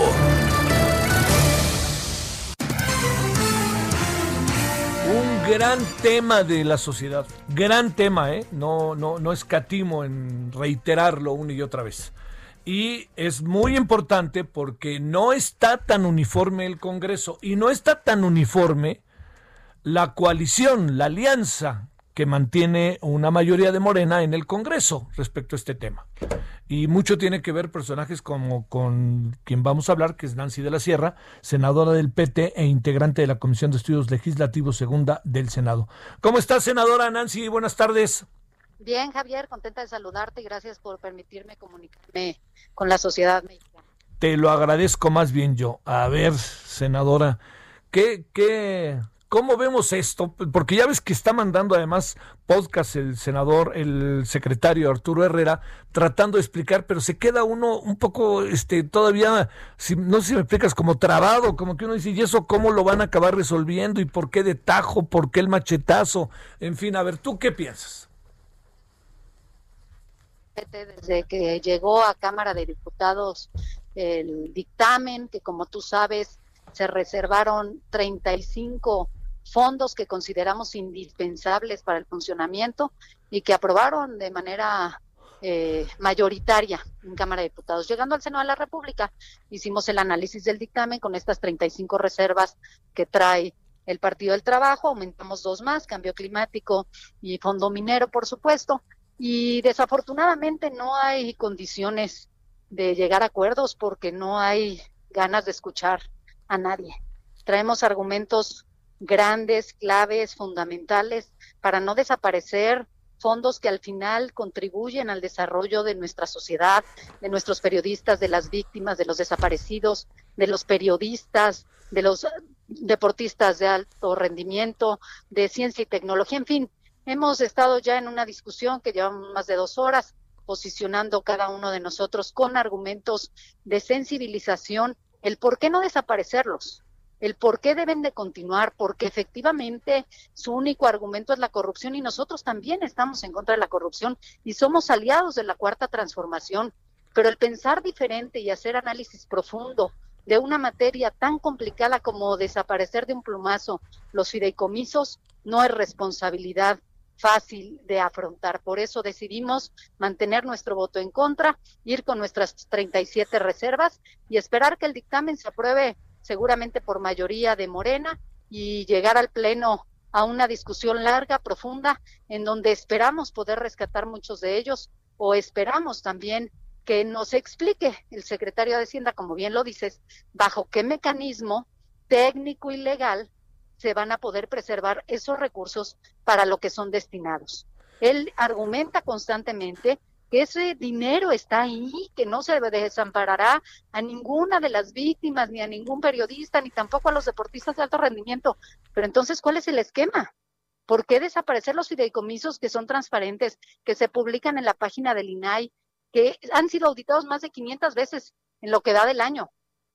Es lo que no entendemos y es lo que quisiéramos que la oposición nos explicara con argumentos legales y jurídicos, porque no solamente con decir que están llenos de corrupción y de aviadores es suficiente para desaparecerlos. Si hay corrupción, que se investigue, que se castigue y que se sigan los procedimientos. Pero los fideicomisos son una garantía para miles de mexicanos. Sí, sí, sí. A ver, oye, eh, Nancy, senadora, eh, los fideicomisos forman parte, o sea, son, están estructurados a través de varias instancias. Uno es gobierno, pero otros son fundaciones. Participación mixta, claro. ¿Qué vamos a hacer con esa otra participación? Eso es, eso es lo que queremos que nos conteste Morena. Queremos decirle a aquellos inversionistas particulares o estados que tienen participación mixta, ahora dónde van a mandar ese dinero para que se siga fomentando el cine porque platicamos con todos los colectivos y nos decían, una vez que somos financiados por el fondo, cuando la película sale al público, se regresa a recurso, como si fueran parte de la sociedad, se regresan al fondo para seguir desarrollando a nuestros cineastas. Entonces, es muy complicado eh, jurídicamente explicarlo como ellos lo quieren hacer, pero también, si vamos a hablar de números, pues hay complicaciones porque los fondos no necesariamente son solo recursos del gobierno federal. Hay fondos mixtos, hay fondos de inversiones privadas y hay fondos que devuelven recurso una vez que obtienen resultados positivos. Entonces, creo que hay que estudiar un poquito más, hay que ponernos a trabajar fuerte y hay que decirle a la sociedad que somos parte de esta cuarta transformación, pero somos aliados, no empleados. Oye, a ver, senadora Nancy, eh, déjame plantearte. El presidente dijo que va a presentar próximamente casos de corrupción y que los que defienden a los fideicomisos son corruptos y que están enojados porque les van a quitar sus moches o lo que fuera. A ver, ¿cómo, cómo, pues no. espérame, cómo reaccionar ante esto? Pues ahora sí que alega la Empire, te colocan contra las cuerdas y ni siquiera te dejan meter las manos. Pues una vez que estás en el cargo tienes una responsabilidad mayor es un privilegio ser senadora de la República, pero el voto ciudadano es el que nos mantiene en nuestros escaños y tenemos que defender a los ciudadanos. Y tenemos que entender que para gobernar hay que saber escuchar y se gobierna para todas y todos. No se gobierna solamente para un sector de la población. Y una vez que eres representante, eres representante de todos y todos los mexicanos. Yo no soy representante solamente de los petistas o no soy representante de la gente de Morena, soy representante de los que piensan diferente a mí, soy representante de los priistas, soy representante de los perredistas, soy representante de todas y todas las mexicanas. ¿Cómo voltearle la espalda a ellos que están en una lucha en la que consideran que han mostrado los elementos suficientes para que estos fondos no desaparezcan?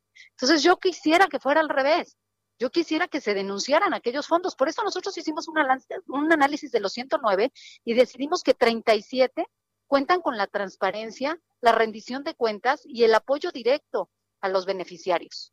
Esos 37 deberíamos de tener la oportunidad de analizarlos a profundidad y de votarlos uno a uno, no en un dictamen, en un paquete de 109. Esa es la preocupación del PT. Estamos firmes en nuestra postura y queremos que entiendan que no somos enemigos. Somos parte de esta coalición, de esta cuarta transformación. Y a veces pensar, pensar distinto debe enriquecer el actuar de quien gobierna. Y eso es lo que queremos, sensibilizar a nuestros compañeros, a nuestros pares, porque somos un poder independiente. Y la discusión al seno debe darse en el Senado de la República. Oye, a ver, cuando se hizo hace algunos meses un, un, eh, debate, un parlamento abierto, hasta donde se dijo, de varios este, científicos, cineastas, artistas, gente del arte, gente de derechos humanos, defensores de periodistas, eh, todo indicó, según la voz de personas de Morena, que todo esto estaba eh, planchado, que no habría que por qué preocuparse que esto iba a jalar, etcétera. Luego se cambia la señal de manera tan brutal este meses después. ¿Qué, supones que pasó?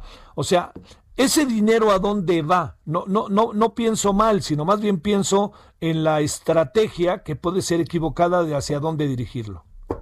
Mira, la justificación de algunos compañeros senadores en esta discusión que tuvimos al seno de la Comisión de Legislativos es que la pandemia requiere de estos recursos. Entonces es contradictorio el mensaje del secretario de Hacienda cuando nos está diciendo que están garantizados y por otro lado los senadores están diciendo que ahorita la pandemia urge de esos recursos para salir adelante y para ayudar a estas víctimas de la pandemia y de COVID. Entonces, ya no entiendo bien. Ese es el problema, que ya no entendemos bien cuál es la realidad del fondo de estos fideicomisos. O sea, no sabemos si los necesitan para la pandemia, como lo defienden algunos, u otros lo defienden porque están plagados de corrupción, y otros dicen que se seguirá ayudando a quienes a nuestros deportistas, por ejemplo, de alto rendimiento, que no se preocupen, que tienen garantizadas sus becas, a los estudiantes de miles de universidades que están en el extranjero a través del CONACYT, de la investigación, de, de la ciencia, ¿cómo les vas a decir que pues ya no hay? Ah, no, sí está garantizado. ¿Cómo? Nada más díganos cómo está garantizado y con gusto, con razones y argumentos sólidos, podemos reflexionar y analizar cada uno de ellos para tomar una decisión final. Pero cuando hay cerrazón, cuando hay falta de diálogo y de escucha, no vamos a poder avanzar. Oye, senadora, ¿eres el, el obscuro objeto del deseo? ¿Todo mundo quiere que vayas y otros quieren que no vayas a la reunión porque tu voto es fundamental? Fíjate que el día de hoy a las 3 de la tarde se nos citó aquí en el auditorio de Jicotencal y estamos presentes. El Partido del Trabajo, está presente MC con el senador Dante Delgado, está presente el senador Mancera con el PRD y al final la votación se va a dar en unos minutos y seguramente Morena eh, ganará la votación para aprobar la extinción de los fideicomisos. Nos quedará una larga discusión en el Pleno, argumentando nuestras 37 reservas, cada una de ellas, para ver si alguna, con los argumentos que tenemos, logra sensibilizar y hacer reflexionar que son necesarios el etiquetamiento de estos recursos para poder ayudar a miles de ciudadanos que hoy los necesitan. Oye, pero este lo que es un hecho está en que les van a echar la caballería y que tú vas a votar en contra. Yo voy a votar en contra y mi partido también. Son seis votos en contra del Partido del Trabajo en el Pleno, en el dictamen. Y tenemos 37 reservas que queremos que por favor nos escuchen y entiendan que son necesarios. Y no sé si ellos ya hicieron sus cuentas. La verdad no sé si les alcance la conformación política del Senado de la República es completamente distinta a la Cámara de Diputados. Estoy leyendo que la Comisión del Senado aprueba extinción de fideicomisos. Sí, seguramente sí, por mayoría y tenemos que ir al Pleno porque al final en Comisiones Unidas, como ayer se aprobó en Hacienda, con el senador Armenta, infectado de COVID, después de anunciarlo nueve días, se presenta físicamente y se sienta junto a la maestra Efigenia de más de 95 años, ya no entiende uno nada. Pero estaremos esperando que la mesa directiva eh, salga de su reunión y nos convoque a sesión el día de hoy, más tarde o el día de mañana, para tener, como te digo, esta larga discusión en la que seguramente no van a modificar su postura y de verdad lo lamento profundamente. Te mando un saludo, senadora Nancy de la Sierra, y en verdad te deseo que tengas una buena tarde. A ver cómo podemos enfrentar esto, en verdad. Gracias. A ti, Javier, un placer. cuídate mucho. Buenas tardes. Tú cuídate más, senadora, senadora por Puebla, Nancy de la Sierra.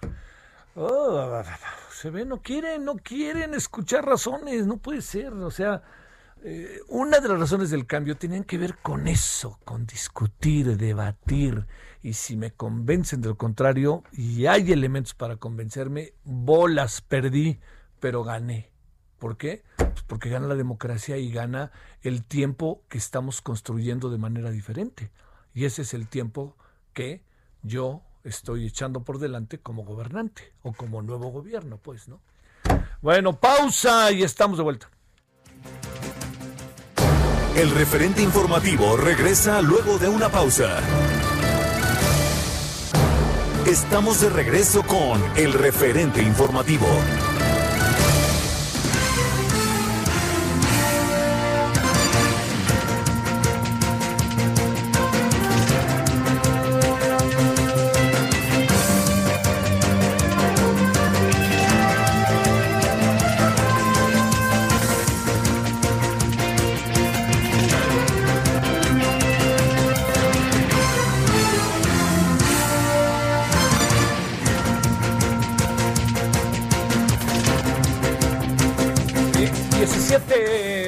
17.30, desde hace rato, en el aula del centro, desde hace rato se anda reportando un accidente en la carretera México-Cuernavaca bastante severo.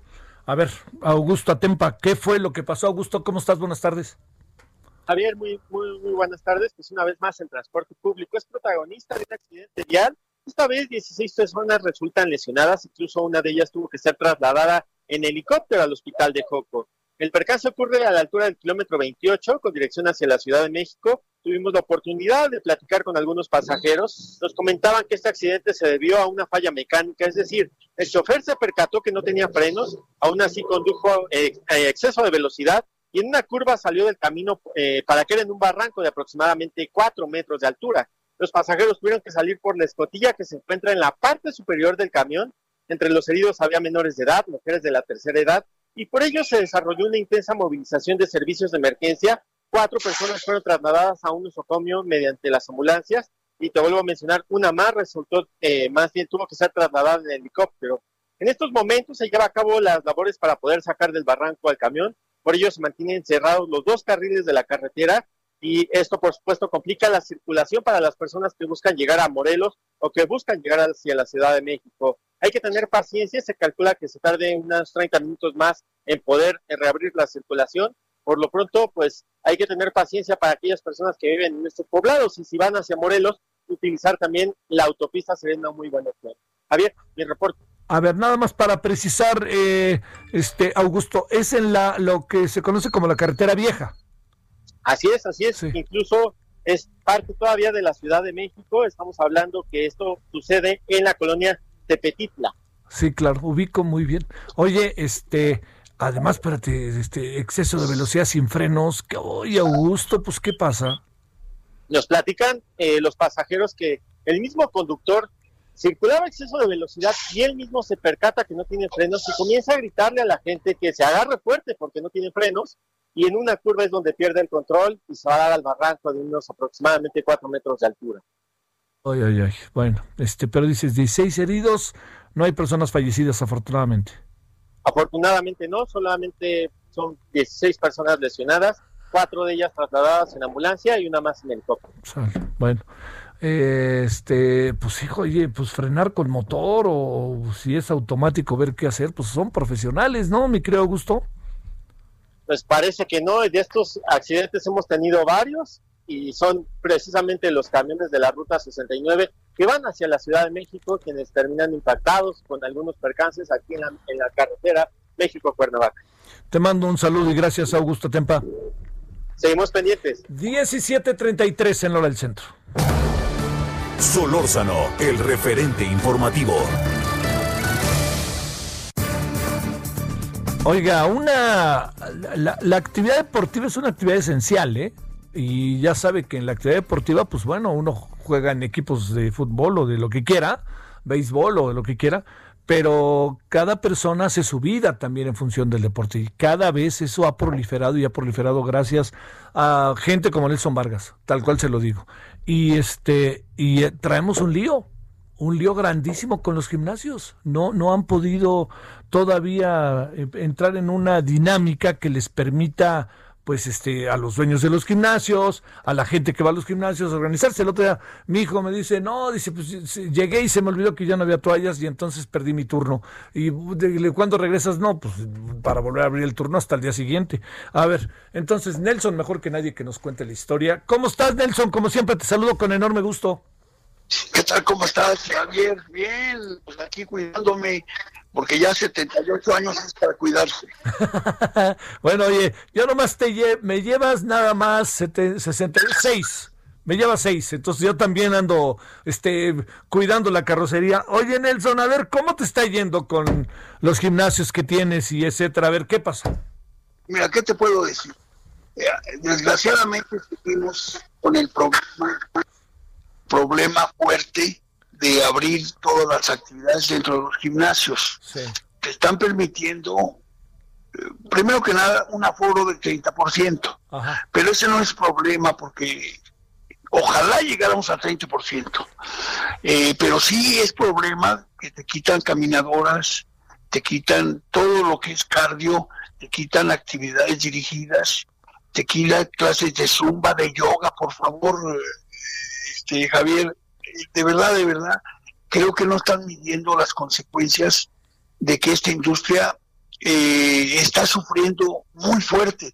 Claro, lo primero es la salud, pero como lo digo permanentemente, los contagios no se dan en un gimnasio, menos en un gimnasio de marca. No es por menospreciar los gimnasios de, de barrio, pero es más fácil eh, que se dé contagios en otras actividades de la vida nacional que en un gimnasio. Esperemos que no nos cancelen como se está escuchando actividades, porque si se trata de cancelar actividades, hay muchas que no son tan, tan prioritarias como es un gimnasio. Entonces tenemos mucho temor, porque la industria está sufriendo en todos los aspectos. La gente que trabaja en los gimnasios maestros, instructores, gente de mantenimiento, intendencia y la gente que hacemos la industria. Yo ya te había dicho que tuve que vender una de mis sucursales para salir de deudas y voy por la segunda, yo creo. Y no estoy llorando, pero desgraciadamente así nos está yendo en la industria de los gimnasios. A ver, ¿qué, qué se puede hacer acorde a las circunstancias que vivimos y cómo podemos también, la otra variable, alentar a los socios a que vayan, porque luego también los socios, pues naturalmente están asustados, ¿no, Nelson? Tienen mucho temor, porque cuando escuchas a la autoridad que lugares como cerrados, lugares cerrados y más donde está haciendo la gente ejercicio, es la mayor posibilidad de contagio. Eso espanta a la clientela y mira, mucha gente nos dice, no, yo ya, mira, voy a por cualquiera de las cosas nos vemos en enero.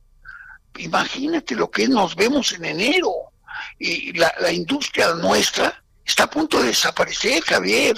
Y la gente no se da cuenta. Aquí en México hay más de 12.500 gimnasios, de los cuales han desaparecido el 30%. Y los que más han desaparecido, para variar, Javier, de la gente humilde que con mucho trabajo alquila un zaguán o alquila una casa, la remodela y mete equipo y, empieza a hacer su gimnasio y compran en abonos y aparatos.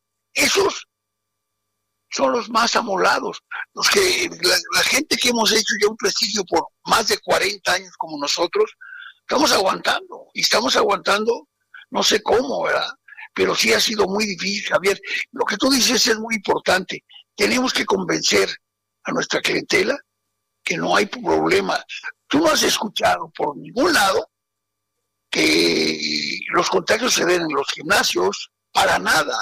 A nivel internacional está comprobadísimo que es el lugar donde menos posibilidades hay. Y más nosotros que hemos hecho tantos protocolos para que la gente venga segura. Aparte de que no nos está ingresando recursos, hemos invertido en protocolos muy estrictos para que la gente tenga confianza. Mira, en la alberca, por ejemplo, no hay problema de nada. ¿Por qué? Porque las albercas cloradas no tienen problema en lo absoluto.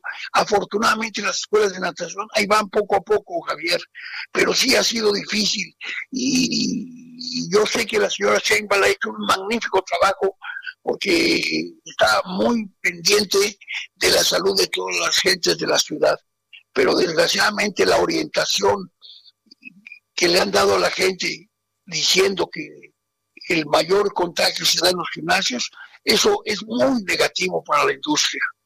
Eh, a ver, este Nelson, eh, ¿qué, supones que está pasando con los clubs? O sea, los gimnasios por una parte, pero los clubs, no sé, a ver, ¿qué pasa con el Club España, el Centro Gallego, el, este, el Mundet, el, Club este, Libanés, el, todos estos clubs? ¿Qué estará pasando con ellos, eh, Nelson? Mira, eso, esos clubes tienen la gran oportunidad porque muchos están abiertos, son al aire libre y mucha gente que está en gimnasios se va canalizando para allá. O sea, cuando ya habíamos nosotros logrado un nicho de mercado en nuestros gimnasios cerrados, en plazas comerciales o en lugares eh, hechos especialmente para hacer un gimnasio, ahora que, ven que los gimnasios han sido pues eh, vetados por, por la autoridad, esos clubes están resurgiendo nuevamente y no estamos no estamos en contra de ellos para nada es más estoy convencido que esos clubes han sufrido muchísimo porque son extensiones muy grandes muy muy grandes con muchos empleados que podían ser unos grandes negocios imagínate un club como el Mundet por favor ese terreno cuánto vale Javier hombre ya más precioso nada más que esa gente ama lo que hace la gente los dueños del Mundet aman el deporte, aman el ejercicio. ¿Tú crees que no ha habido tiradores que les han querido comprar? Por supuesto, pero ellos no lo quieren vender ni quieren eh, que deje la gente de hacer ejercicio. Y así son muchos clubes, el alemán, el España, el israelita, el Mundet, eh, los clubes Casablanca, todos los clubes que tienen grandes extensiones y que en este momento, si tú lo ves financieramente, es mejor convertirse en una en, situaciones inmobiliarios, hacer desarrollos. Sí, qué terrible. Eso es mejor que tener un club. Sin embargo, yo respeto a los dueños de los clubes porque es magnífico su trabajo que hacen, porque podían tener como negocio otra cosa muy diferente de lo que están haciendo.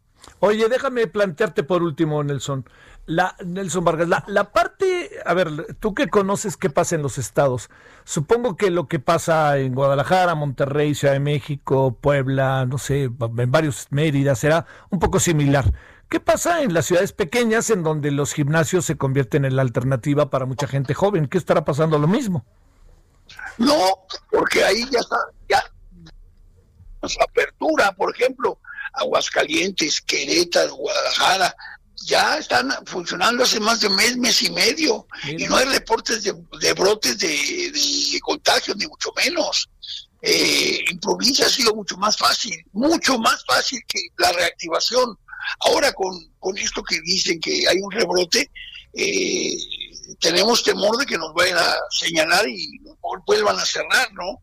Pero bueno, ya aquí depende de muchísimo de que la estricta vigilancia de los protocolos se dé cuenta la autoridad que no somos los causantes de ningún momento de contagios, en ningún momento, por todas las precauciones que estamos tomando, por todos los protocolos que tanto la autoridad nos ha hecho eh, establecer como los que hemos hecho extra nosotros.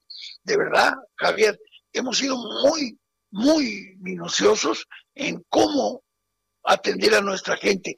Imagínate, ¿no crees que somos capaces de dejar una oportunidad de que nos dieron de abrir y que empiece un rebote en los gimnasios? Pues, ¿Para qué quieres? se acabó el negocio. Acabó. Por eso Sí. estamos muy al pendiente de todos los protocolos, sean cuidadosos, al grado de que la clientela que tenemos está muy contenta con lo que estamos haciendo en cada club. Oye, a ver, una última. Eh, ¿Cuál sería eh, como lo indicado que tú alcanzas a ver? Que pudieras tú y que pudieran clubes, gimnasios, etcétera, en la información que tú tienes, que has vivido en el deporte toda la vida, que, ¿cuál sería como el indicador como para ver? Abrimos al 50%, abrimos al 30%, ¿qué tendríamos que hacer? El aforo no te, el aforo no te preocupes. El aforo es tan lento como en un restaurante. Ajá. El aforo que piden que es 40%, no hay problema porque la gente está llegando muy lentamente. Y la otra que tú me dices, ¿qué tendríamos que hacer? Primero que nada, hacerle ver a la autoridad lo mismo que dice el presidente de la República. Señores, coman adecuado, coman sano y hagan ejercicio. ¿Cómo si están cerrados los lugares donde podemos ir a hacer ejercicio? Claro, hay parques y hay jardines Sí, y muchas sí. cosas, pero ya lo que está establecido y las rutinas a las que están acostumbradas mucha gente, que te puedo decir más de 5 millones que hacen ejercicio en este país. Entonces, yo creo que tienen que darnos la confianza, tienen que pues sentenciarnos que si algo pasa, vamos, pues, cierra la autoridad, pero que nos den chance cuando menos ya de, de actuar libremente con todas las actividades que, que son eh, necesarias en un gimnasio. Te mando un gran saludo, Nelson Vargas. Te agradezco muchísimo tu, tu entrevista y ojalá exista conciencia de que no pueden dejar que haga una industria. Sin la menor duda. Gracias, Nelson Vargas. Buenas tardes. Gracias, muchas gracias. 17 con 45 en la hora del centro. Ay, eh, fíjese que el otro día también me, buscaron muy amablemente y ah, lo pasé, mi tocayo Javier, y lo pasé por alto este tema de los gimnasios, de qué es lo que está pasando con las albercas, ¿no? Que eh, es, la complejidad de los asuntos. A ver, mire, en la Ciudad de México hay un club al cual yo pertenezco, eh, muy orgullosamente, que se llama el Parque Mondet. Está eh, sobre Avenida Parque. Usted dio una idea si vive en la Ciudad de México o si no vive en la Ciudad de México, que este, ubica seguramente sobre el periférico hacia el poniente la Secretaría de la Defensa Nacional. Está como contra esquina, pero abajo, sobre la calle de Ejército Nacional. Es un parque, es un parque precioso para el ejercicio.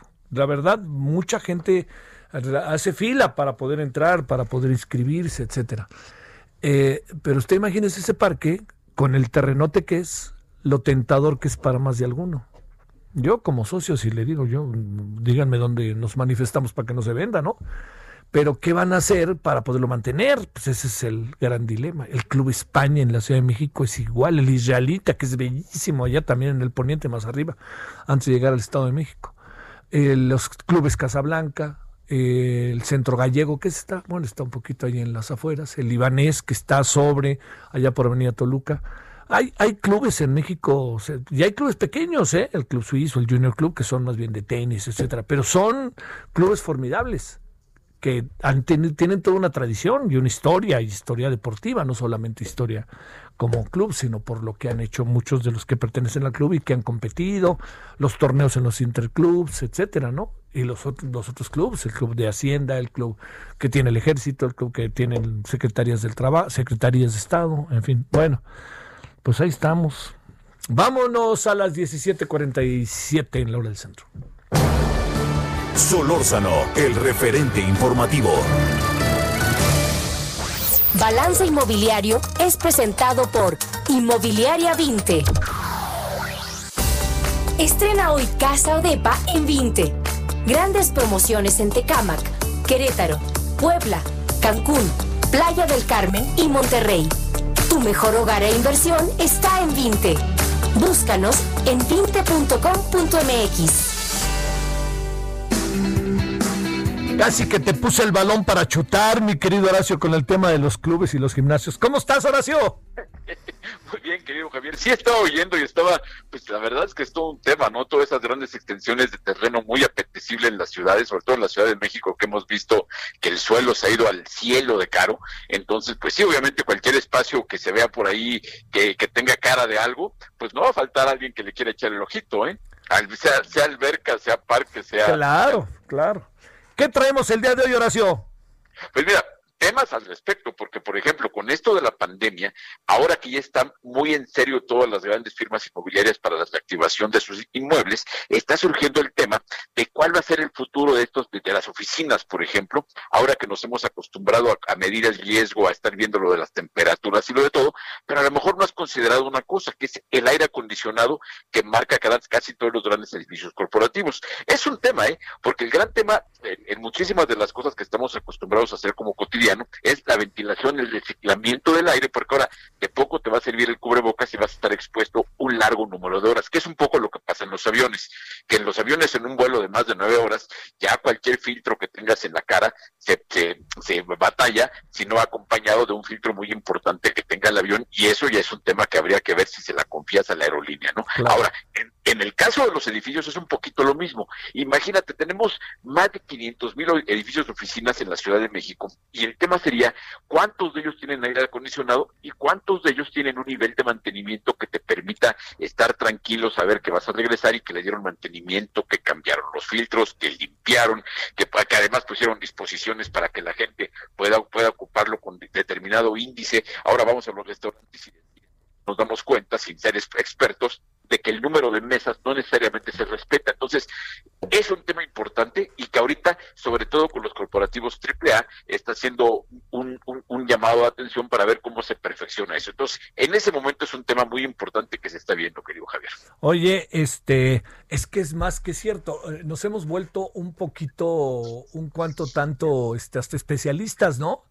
Hombre, no sé cuál es el protocolo que tengas en casa, pero eso de botar los zapatos, la ropa, hay veces que uno correteando encuadrado por algún lado, entonces sí, pues es un tema. Entonces imagínate toda esa paranoia cuando lo ves reflejado en las oficinas, sabiendo que no necesariamente, vaya, tú, tú estás en tu edificio de oficinas y te das cuenta el nivel de mantenimiento que tiene el edificio en el que estás. Entonces, no todos tenemos un edificio donde podamos confiar al 100 a la administración del edificio o a sus áreas de mantenimiento o al expertise de ellas, porque hay veces que incluso se contratan los mantenimientos, pero eso nos pasa a todos, ¿no? No quiere decir que el que llega es un especialista. A lo mejor sabe hacer el trabajo, pero no sabe ya una cosa mucho más sofisticada como puede ser eh, estar viendo la, calidad del filtro, estar, me decían, por ejemplo, que había gente que llegaba a algunos lugares, decir, oye, este filtro no funciona, ¿qué? Pues no, no filtrando y con una pluma le hacían los agujeros y problema resuelto. Sí, claro, claro, claro. eso es un tema, es un tema muy delicado cuando estamos viendo de que ahora la arquitectura que está, que, va a venir después del COVID a lo mejor va a propiciar que así como durante muchos años estuvimos encerrados dependiendo del aire acondicionado, ahora lo in, lo chic, lo, la tendencia de diseño va a ser edificios de oficinas, aunque sean altos, buscar con ventilación natural para intentar evitar todo el problema que está relacionado con el control del aire que está recirculando. Ese es el tema, ¿eh? es el tema principal con las oficinas. ¿Qué es lo que va a pasar en un elevador con el con, con, el, renovación del aire en las oficinas? Ese es el gran tema, la renovación del aire, y en eso ya están trabajando los grandes grupos inmobiliarios. Horacio, te mando un gran saludo, muy buenas tardes. Diego Javier, que estés muy bien, un abrazo. Gracias. mundial, ¿qué tienes favorito? Este, eh, pues fíjate que sí, yo supongo que igual que todos, ¿no? O sea, los Dodgers, y entonces Fernando Valenzuela. Y Malvada este pandemia que no permite apostarte una comida, pero bueno. ¿Qué a poco te avientas con los Reyes? ¿Sí? Yo, yo, yo en realidad, al que vaya contra los Dodgers es el mío. Bueno, acuérdate que es el favorito del presidente, así que abusados. Bueno, el presidente, oye, en el camino el presidente ha ido cambiando, ¿eh? También ahí. Sí, es la vida, es la vida. Así es la vida. político, ya, ya. este, pues mira, yo le voy a los Yankees de corazón, así que lo que te diga. Yo también. Yo también, entonces ahí vamos. Y, por lo mismo soy soy anti pero bueno, ya, ya, el tema el tema es que esté bueno esto, ¿no? Sí, bueno, ojalá. Además, oye, qué bien lo ha hecho este Julio Urias, ¿no? También eso sí hay que decir que siempre siempre da gusto ver un mexicano ahí luciéndose, ¿no? Tú imagínate que ganaran los Yankees y ganaran las Chivas al mismo tiempo. No, hombre, ya. Porque de los vaqueros de Dallas ni hablamos, ¿no? No, no, no, hay momentos en la vida difíciles. Yo, por ejemplo, en este caso, en este caso voy con el que va 5-0, de los que se visten de amarillo y negro, entonces voy un poco más relajado este año, mi querido Javier. Ya me di cuenta. Que te vaya bien, Horacio. Abrazo, cuídate. Balance Inmobiliario fue presentado por Inmobiliaria 20. Solórzano, el referente informativo.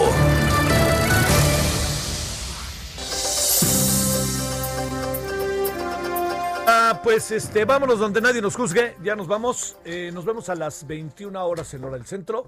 Eh, estamos en Heraldo Televisión. A ver, ¿qué, ¿qué, temas traemos hoy que pienso que le pueden resultar este, interesantes, atractivos para que usted lo, lo, nos acompañe primero? Vamos a hablar del tema de eh, Salvador Cienfuegos. Le informo, no aceptaron la fianza y no queda en libertad y se lo llevan a Nueva York, lo que era esperable.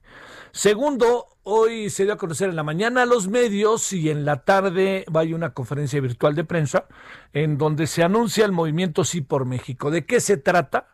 Entre otros, le encabeza Enrique Cárdenas, economista, rector de la Universidad de las Américas Puebla y organizador del Sí por México, entre otros. Vamos a ver de qué se trata todo este asunto. Y tercero, Amy Glover, socia fundadora de GIL e integrante de Comexi, para hablar de las elecciones en Estados Unidos. El jueves va a estar bueno nuestro programa sobre las elecciones en Estados Unidos porque vamos a tener toda una serie de coberturas y comentarios sobre el segundo y último debate presidencial. Hasta el rato, adiós. Hasta aquí, Solórzano, el referente informativo.